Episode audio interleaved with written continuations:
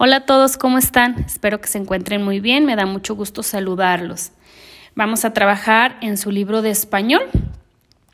Eh, me gustaría que lo localizaran y lo abrieran en la página 109, donde está la lectura titulada Hierba Santa. La actividad que vamos a realizar es una actividad de comprensión lectora. Eh, les voy a leer yo la lectura. Me gustaría que la fueran siguiendo ustedes también ahí en su libro y después de leerle la lectura vamos a contestar una tablita que se encuentra en la página 111 de su libro, que viene siendo como un cuadrito comparativo. Bien, para dar inicio voy a comenzarles a leer la lectura. Hierba Santa. Hace algún tiempo conocí un lugar del estado de Guerrero que se llama Hierba Santa. Para llegar ahí tuvimos que caminar muchas horas, subiendo y bajando montañas y contemplando hermosos paisajes. El poblado era pequeño, limpio y alegre, con macetas y flores en todas las casas. Platiqué con algunas personas que me contaron cómo es la vida diaria en este lugar. Para cocinar, en lugar de estufa utilizan el fogón, le ponen leña y encienden el fuego.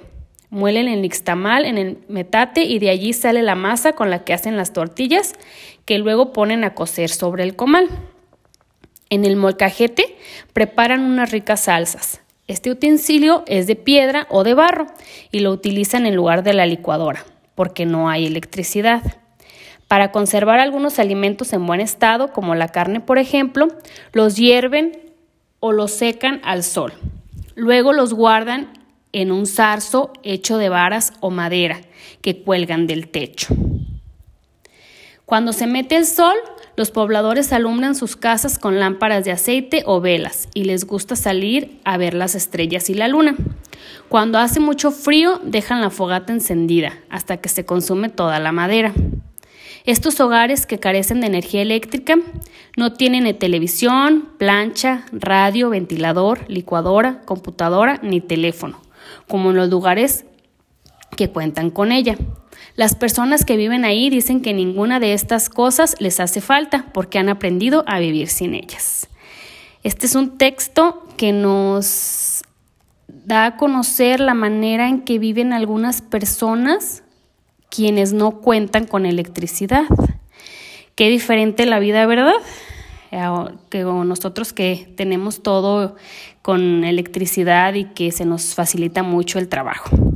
Bueno, ya conocimos una, una manera diferente de vivir, que, que, muchas personas pues aún viven así, como las personas que viven en Hierba Santa. Para la actividad de la página 111 es un cuadrito donde vienen tres preguntas y vamos a contestar. ¿Cómo vivimos nosotros que tenemos electricidad? ¿Qué actividades podemos realizar? ¿Y cómo viven las personas como las que viven en Hierba Santa, quienes no tienen electricidad? Y vamos a ir contestando las preguntas. La primera pregunta dice, ¿cómo se alumbran las casas? A ver, ¿cómo alumbran las casas las personas que no tienen electricidad y las personas que sí tienen electricidad? Eh, la segunda pregunta, ¿cómo se muelen algunos ingredientes para cocinar? A ver, ¿cómo decía en la lectura que, que molían sus ingredientes para cocinar y cómo los molemos nosotros, sabe cómo los muele su mamá ahí en, cuando hace de comer. Y la tercera pregunta, ¿cómo se conservan los alimentos para que no se descompongan? Las personas de hierba santa, ¿cómo guardan sus alimentos para que no se les echen a perder? Y nosotros ahí en nuestras casitas, ¿cómo guardamos nuestros alimentos para que no se echen a perder? Eh, pueden ir regresando el audio para que vayan contestando sus preguntas para no hacérselos muy largo. Espero que haya quedado entendida la actividad. Igual cualquier cosa, cualquier duda o pregunta, quedo a sus órdenes para, para que puedan realizarla. Que estén muy bien, cuídense mucho.